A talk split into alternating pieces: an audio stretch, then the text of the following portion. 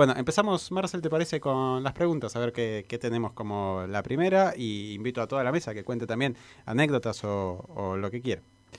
Buenos días, mi nombre es Marina y quisiera saber eh, qué sucede si eh, la boleta que yo pongo en el sobre en, este. Este, si mi, mi voto es interpretado correctamente de acuerdo con lo que se supone que es mi interés al votar, mi deseo. ¿sí? Muchísimas gracias. Bien.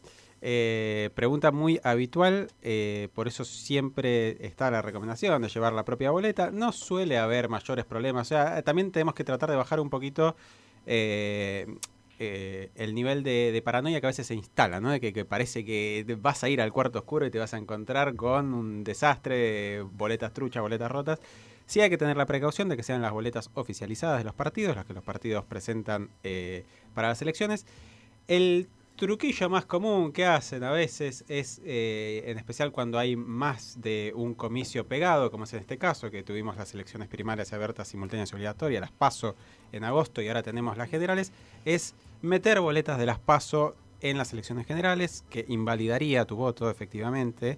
Eh, por lo cual, la mayor precaución a tener en cuenta es revisar eh, que todas las boletas sean iguales, ¿no? que, que haya una cantidad importante, porque eso generalmente es garantía de que son las correctas, y revisar especialmente, esto sí, por favor, le presten la atención, la fecha y el- los cargos que se están poniendo en juego. O sea Claro, que no diga precandidato. Exactamente, tiene que decir la fecha 27 de octubre de 2019, ¿sí? no 11 de agosto, que fueron las PASO, y tiene que decir en el eh, candidato que vos quieras eh, votar, tiene que decir candidato a presidente, vicepresidente o candidato a eh, diputados o eh, la categoría que estés votando. ¿sí? No precandidato, porque eso sería la prueba de que es una boleta.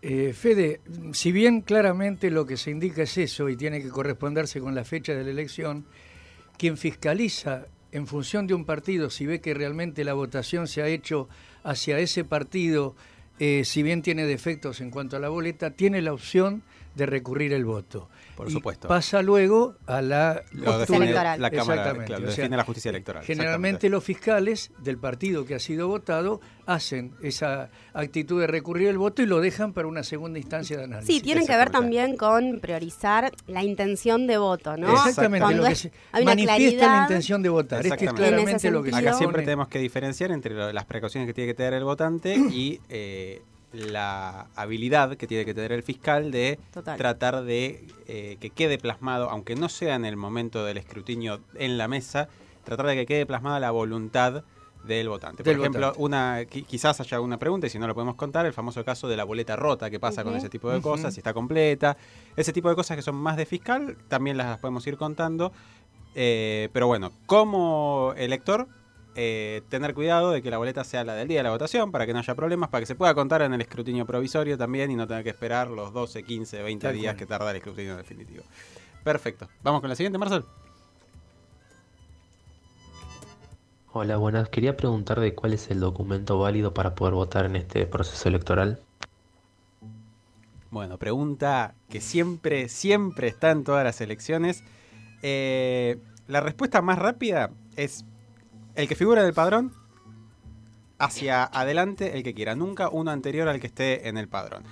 Incluso si dice no válido para votar, sí, incluso si dice no válido para votar, ese fue un resabio, lo estábamos hablando eh, fuera del aire recién. Eh, hubo un breve momento cuando todavía lo recordarán quienes hayan votado ya en, en varias elecciones, cuando teníamos las libretitas que nos ponían los sellitos, que, que era obligatorio que nos sellaran. Hubo un momento en que teníamos el DNI tarjeta para llevar con nosotros a todos lados y el DNI, el libreta azul, aparte de los viejos verdes y las libretas cívicas, Los ¿no? viejos verdes. Los viejos Los verdes. viejos verdes. Fue- fue- bueno, es una muy buena manera de definir a Que los... salió Terrible, ¿eh? sin pensarlo. Qué fachudito. no me, me van a editar eso. Ese va a ser a fin de año podemos hacer un compilado de, de fallidos. Sí. ¿no? Yo quiero contar algo que me pasó esta semana respecto al documento, que es que me falló el inconsciente y lo perdí. Perdí mi DNI y entré en desesperación pensando que no iba a poder votar. Eh, y cuento que, bueno, como en este país, como en este mundo, con la plata todo se puede hacer. Y no estoy hablando de algo eh, de mercado negro, sino todo legal.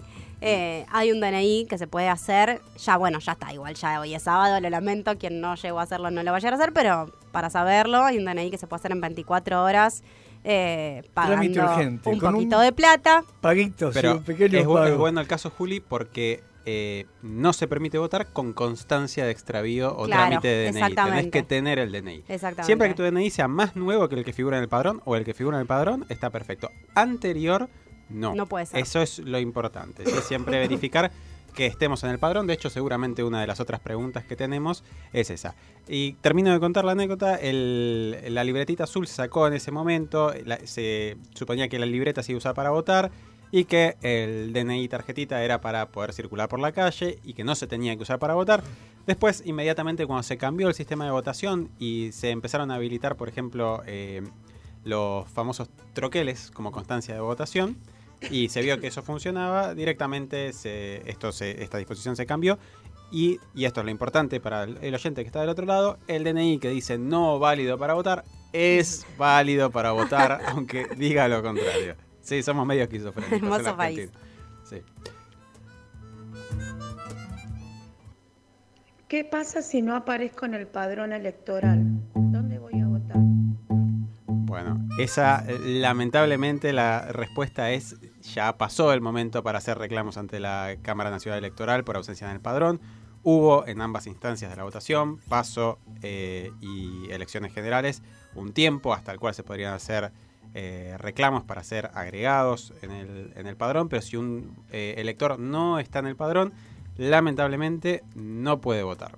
¿sí? No, no está permitido bajo ningún concepto agregar personas en eh, el padrón de ninguna mesa. Así que lamentablemente para las próximas elecciones que haya, fijarse antes, ahora lo habilitan vía web, se puede hacer desde el celular y incluso creo que tienen un teléfono habilitado eh, para ver eh, bueno en qué mesa votan y si figuran en el padrón y si no figuran en el padrón hacer el reclamo correspondiente que se puede hacer incluso eh, por email. Oye, ahora no hace falta más hacerlo con los viejos formularios que son un poquito hinchas porque había que ir en persona a reclamarlos. ¿Te ¿Sí? agrego algo, Fede? Dime. ¿Qué pasa con los fiscales que por ahí les correspondería votar en otro circuito? ¿Pueden votar incorporados al padrón o no? Bueno, esa, esa es una polémica, porque la ley dice algo que la justicia dijo lo contrario. La ley, hasta el día de hoy, el Código Electoral dice que los fiscales deberían poder votar en las mesas que fiscalizan, aunque no estén eh, agregados. Pero las disposiciones vigentes de la Cámara Nacional Electoral son completamente lo contrario. El fiscal, lamentablemente, para quienes fiscalizamos y no estamos fiscalizando nuestras mesas, tiene que ir a votar a su mesa. No puede agregarse el voto del fiscal, como sí sucede con los presidentes de mesa, que también hay una pequeña polémica de eh, si no están empadronados en la mesa que presiden, porque hubo un par de casos que, que son así.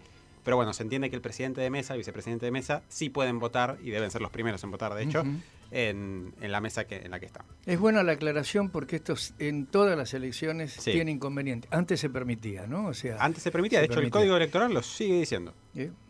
Fede, Bueno. yo te consulto, las Sí. personas con capacidades diferentes, Sí. el acompañamiento. Hay eh, en, todos lo- en todas las escuelas donde se vota, en todos los centros de votación, hay lo que se llama un cuarto oscuro accesible, que lejos de ser un cuarto oscuro eh, físicamente, un cuarto separado, es un sector, el más accesible de ese, de ese lugar de votación, que está destinado para que cuando se presenta alguna persona con algún eh, tipo de problema para trasladarse, eh, no necesariamente tiene que ser alguien discapacitado, muchas veces gente eh, mayor que no puede subir escaleras, que le resulta dificultoso, gente que, que sufrió algún accidente y transitoriamente no puede subir a veces dos, tres pisos de escaleras en los, en los colegios más grandes.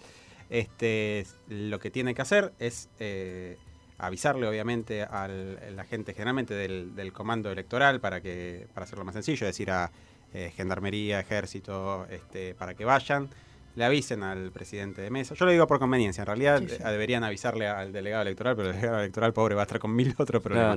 Claro. Este, y lo que, lo que corresponde hacer es que se frena un, minutito la, la votación normalmente en la mesa don- donde le correspondería votar.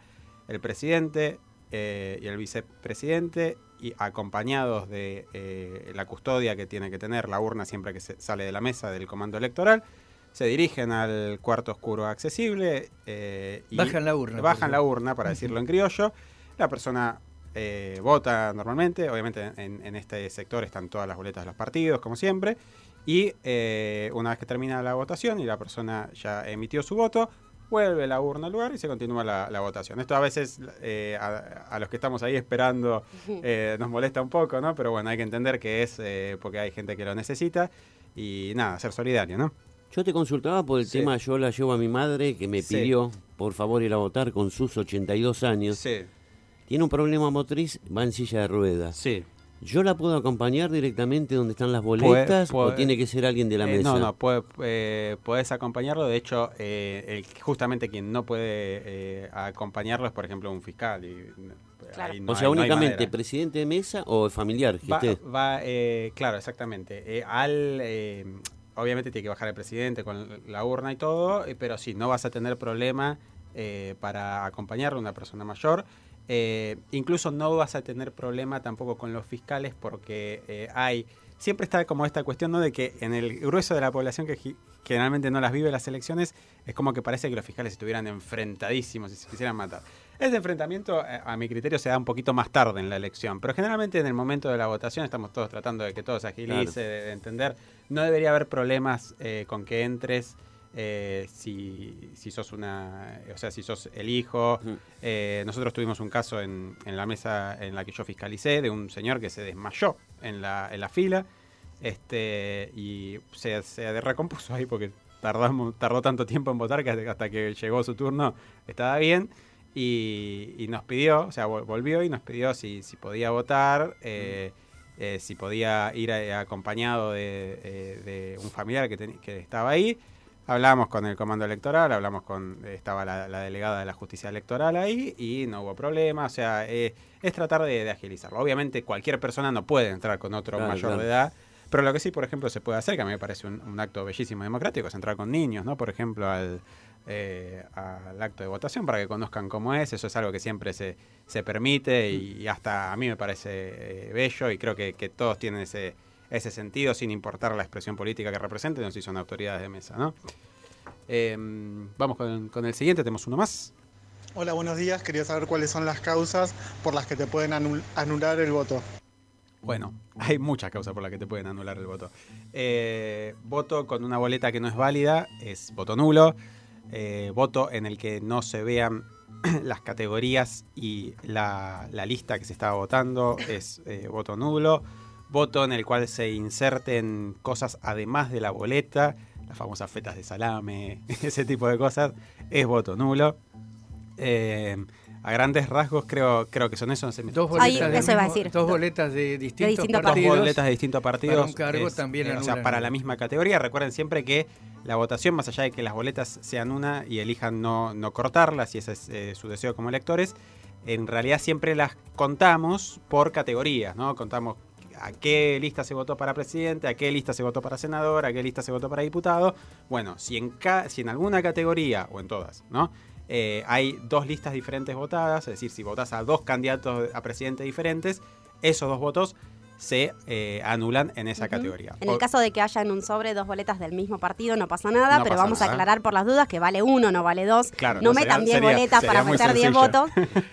sería se muy rompe sencillo. la boleta y la otra se incorpora. Exactamente. Exactamente. Sí, sí. En eh, eso en ese caso obviamente es, es así. Por ahí, ya que estamos hablando de los nulos, una pregunta que Sí. suele aparecer es: ¿cómo es el recuento después, la diferencia de los nulos con los blancos? ¿No? Es un voto, estamos sumando un voto al porcentaje, no se cuentan al momento de contar los votos totales. Sí, a- acá es eh, lo importante.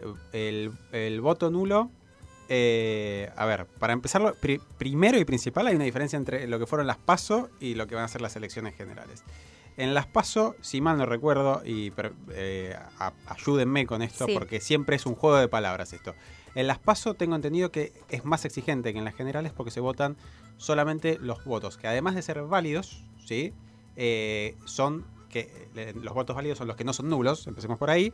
Se votan solo los, los afirmativos. Ah, perdón. Los afirmativos Bien. que son los que son por una opción. Porque dentro de los votos válidos, que son los que no son nulos, y acá está el juego de palabras, están también los blancos. Es una opción que es válida, pero que no es afirmativa. Exacto. Porque no va por ningún partido. En, eh, en las pasos se cuenta siempre sobre los votos válidos afirmativos. Y en las generales, si mal no recuerdo, se vota solamente sobre los válidos. Eh, el juego matemático no lo conozco. Sé que el voto en blanco suele favorecer a quien esté ganando, pero la verdad, eh, te, te la debo. Sí, por una cuestión de que suma, suma al grueso de, la- de los totales y entonces Claro. crece porcentualmente siempre el que está más arriba. Eh, yo entiendo que, que es así porcentualmente. O sea, eh, eh, recuerdo una demostración de esto que alguna vez un, un amigo hizo en, para un medio, eh, dando un ejemplo de qué sucedía si estaban dos candidatos con tanto porcentaje uno, tanto porcentaje otro y se emitía eh, un voto en blanco, cómo se favorecía siempre al que está ganando. Eh, pero la verdad, ahí la matemática fina me excede y eh, si- siendo sincero, no sé bien la diferencia en cómo lo afecta. Eso ahora sí que lo, lo averiguamos Podemos fuera verlo. del aire y lo, lo confirmamos, Claro. así le damos una respuesta. Pero sí. Y motivos de anulación creo que, que cubrimos todo. Me no, parece no que sí. recuerdo ningún otro. Le- les cuento una anécdota de un periodo en el cual nosotros vivíamos en Caballito y no solo se votaba en escuelas, sino eh, en un laboratorio que se llamaba Craveri. Y el cuarto oscuro era un ascensor. ¿En serio? Sí, un ascensor que realmente la gente entraba ahí y era eh, el encierro era terrible. Sí. En una oportunidad, mi mujer era fiscal también, este, un viejito tardaba, tardaba en salir y abrieron y se había descompuesto adentro. Y tenía el sobre en la mano. bueno, me tiraron el sobre dentro de la urna como si el hombre hubiera votado. Mi mujer dice, se veía un poquitito que había votado, yo como Sí. vi del partido nuestro y se aproveché, tomamos el voto. este. Eso no, O no se dice al aire. Eso no se puede. No lo hagan en sus casas. Eh, insólito porque antes realmente el cuarto oscuro se materializaba como tal. Ahora eh, está ocurriendo que se ponen biombos directamente, de tal manera que no se produzca este problema de estar prácticamente encerrado como en aquella oportunidad. Exactamente, ¿eh? sí. Sí, sí, así sí. que lo cuento así como una anécdota. Este, el hombre votó casi sin tener ganas de hacerlo.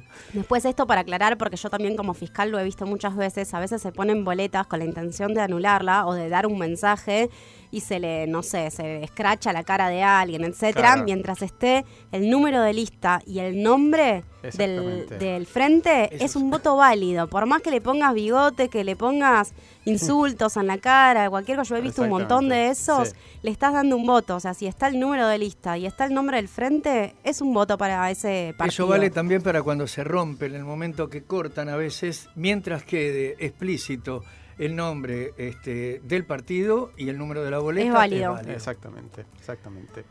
Bien, eh, hacemos entonces, eh, vamos a hacer una pequeña pausa porque nos van a seguir llegando este tipo de consultas y eh, vamos a seguir con otro bloque acá en, en Marcha eh, Sin Querellas.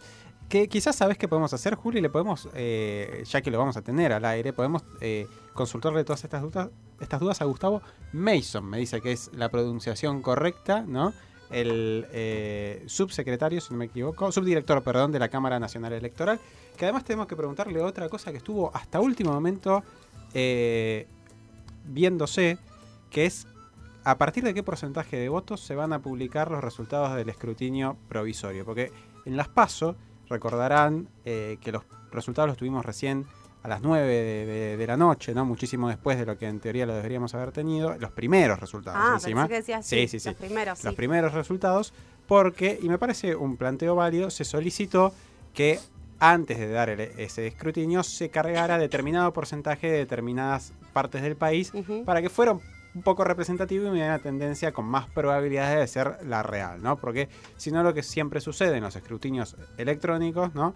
Es que las grandes urbes, que obviamente tienen una tendencia de votación diferente a otros sectores del país, son las que primero tienen el recuento terminado. Entonces se podría dar la impresión al, ciudadano de que ganó un partido A cuando en realidad seis horas después la tendencia se, se revierte completamente. Eh, ese pedido se volvió a hacer aquí eh, en las declaraciones del ministro del Interior. Se, eh, se dijo que se va a hacer lo mismo, incluso con una leve diferencia, que es que se va a esperar a que esté encargado el 10% de los votos de la ciudad de Buenos Aires, Córdoba, si no recuerdo mal, Mendoza y Santa Fe. Eh, me parece que son esas cuatro las circunscripciones que se van a esperar. Y eh, además que en total, a nivel país, esté escrutado el 20%. esas fueron las declaraciones. No sé si hay una resolución formal como si la hubo en su momento, lo podemos consultar al subdirector de la Cámara Nacional Electoral que lo vamos a entrevistar ahora en un ratito. Así que si les parece hacemos un pequeño corte y ya volvemos con más marchas querellas.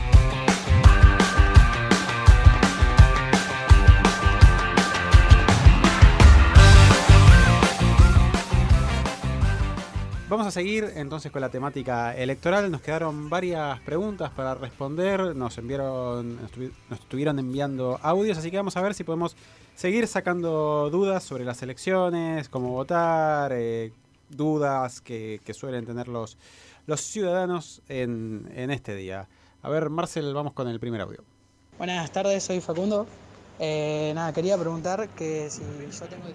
¿Qué le pasó a Facundo? Parece Jorge Misterio. Llegué, llegué a escuchar si tengo 17 y creo que deben ser años, pero vamos a ver de Soy vuelta. Facundo.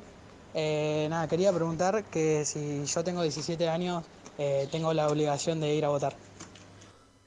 Bien, esta, esta es sencilla. El voto desde los 16 es optativo y desde los 18 es obligatorio. Así que podés, yo te lo recomiendo, es el futuro de tu país, pero podés ir a votar, no estás obligado a votar. Esa es eh, bastante clara. A partir de los 18 años, uno está obligado a votar. Recordemos siempre que, eh, bueno, ya pasaron las paso, valga la redundancia del juego de palabras, pero siempre lo que importa es la edad que vas a tener en las elecciones generales, es decir, en estas del 27 de octubre. Si vos en las PASO hubieses tenido, por ejemplo, 15 años, pero ahora en octubre eh, ibas a tener o, o vas a tener 16, podrías haber votado en las PASO incluso con 15 años. Eso es importante que, que lo sepan siempre y cuando, esto es muy importante para las próximas elecciones, eh, aquellos que tengan hijos que en las próximas elecciones vayan a, a- dentro de dos años vayan a estar en esa edad, siempre y cuando hayan renovado el DNI y eso es lo que los permite incorporarse en el padrón electoral. Eso muy importante para tener. ¿Cuál es la importancia de los fiscales generales en el momento de las elecciones, especialmente la de los partidos políticos? Mi nombre es Valeria Blanco.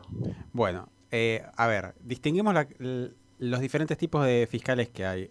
Eh, tenemos los fiscales de mesa, son los que están sentados ahí que, controlando eh, todo el proceso de voto, firman los sobres, ven que la identidad de quien va a votar sea la correcta, que no haya ningún problema con eso, que ningún fiscal de otro partido haga algo que permita identificar los votos, por ejemplo, que el presidente de mesa tenga a la vista siempre los sobres firmados y que ninguno se le escape, eh, que nadie venga con una vestimenta eh, que sea claramente partidaria o que venga cantando una canción claramente partidaria o incitando al voto. Ese tipo de cosas hacen los fiscales de mesa. Ese el que Revisan- viene cantando sería un voto cantado. recontra Eh, sería cantado. Un voto, un voto cantado Muy literal cantado. y figurativo.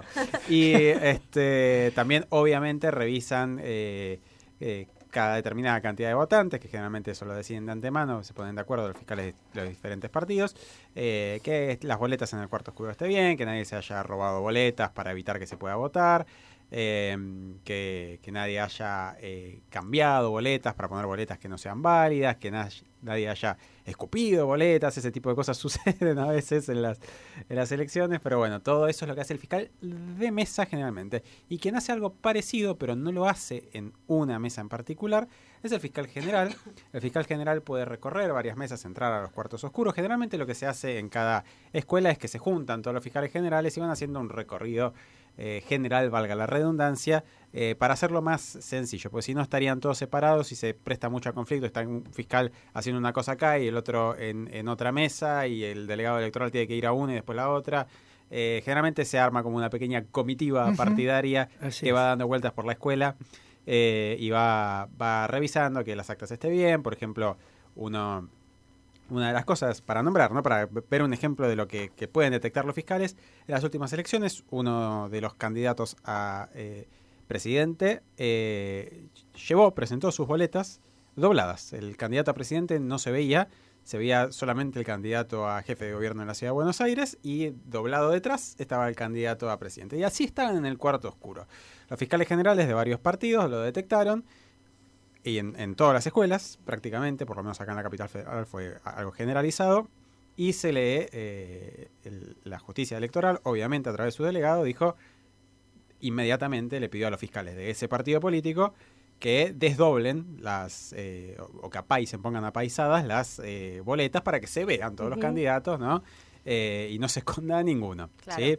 Eh, eso de hecho fue tan, tan importante que hasta la propia Cámara Nacional Electoral sacó una resolución para que en estas elecciones eso ya de antemano no pueda pasar.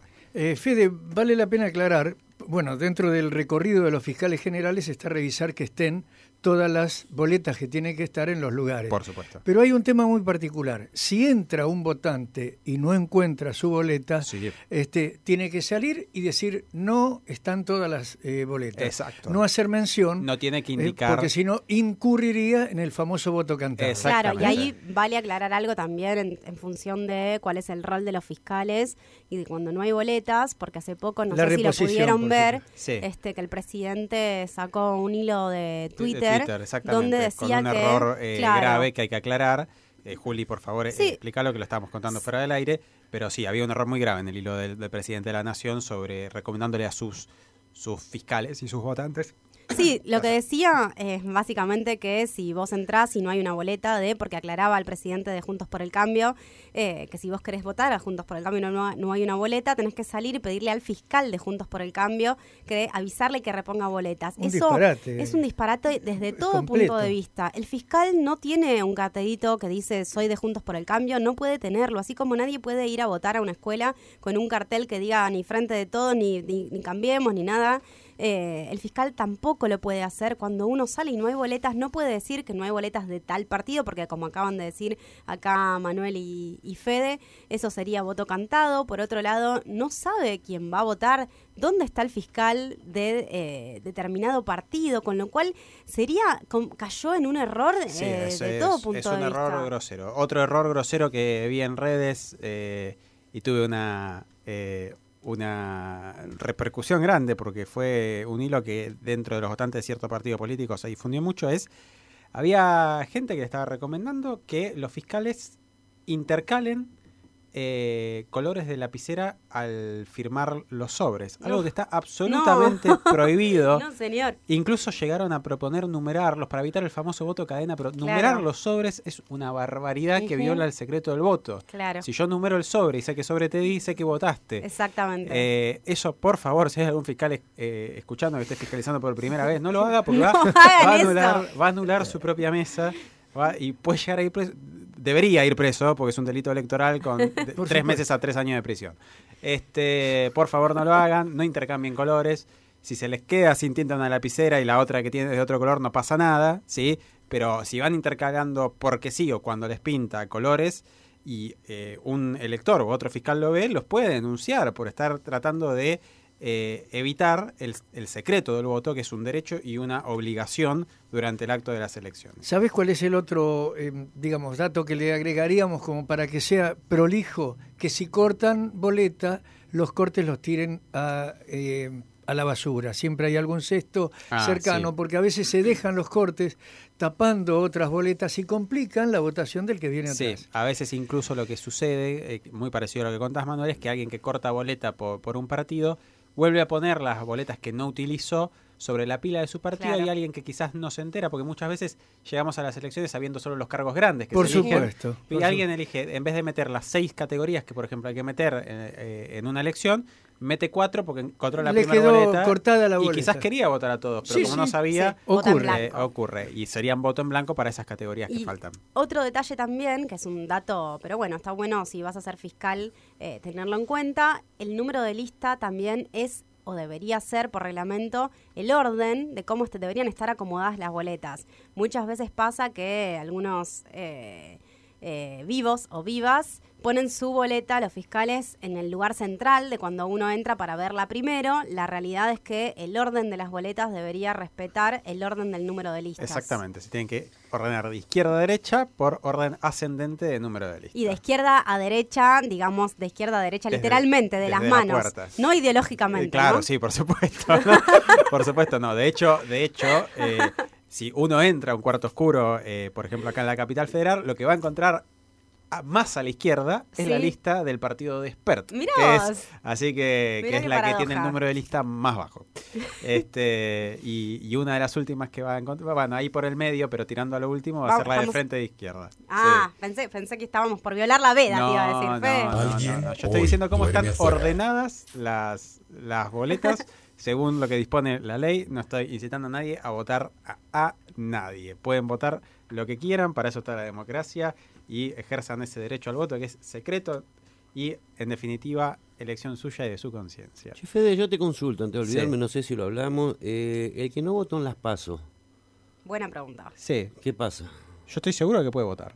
Este, no. ¿Pero le cabe algún tipo de multa, algo...? Podría haber una multa. Pero sí. si no lo Sí, sí, convocó sí, hasta sí. ahota la justicia Puede- electoral, puede votar. o sea, porque como es va y vota tranquilamente. Eh, el, el derecho a, el derecho a- eh, al voto es también un deber, es una obligación y te pueden multar eh, y te pueden incluir como un infractor electoral y de hecho eso te puede traer alguna repercusión en, en, por ejemplo, en algún tipo de trámite con el Estado que cuando Ah, lo quieras ah. hacer te, te co- quieran cobrar la multa, Sí. pero el derecho a votar es superior a esta infracción que Por hayas tenido. ¿sí? O sea que el derecho a votar es una de las cosas más sagradas que, que defiende la, la justicia de las leyes argentinas. Entonces, no haber votado en las pasos no te va a impedir eh, votar en las generales. Bien. ¿sí?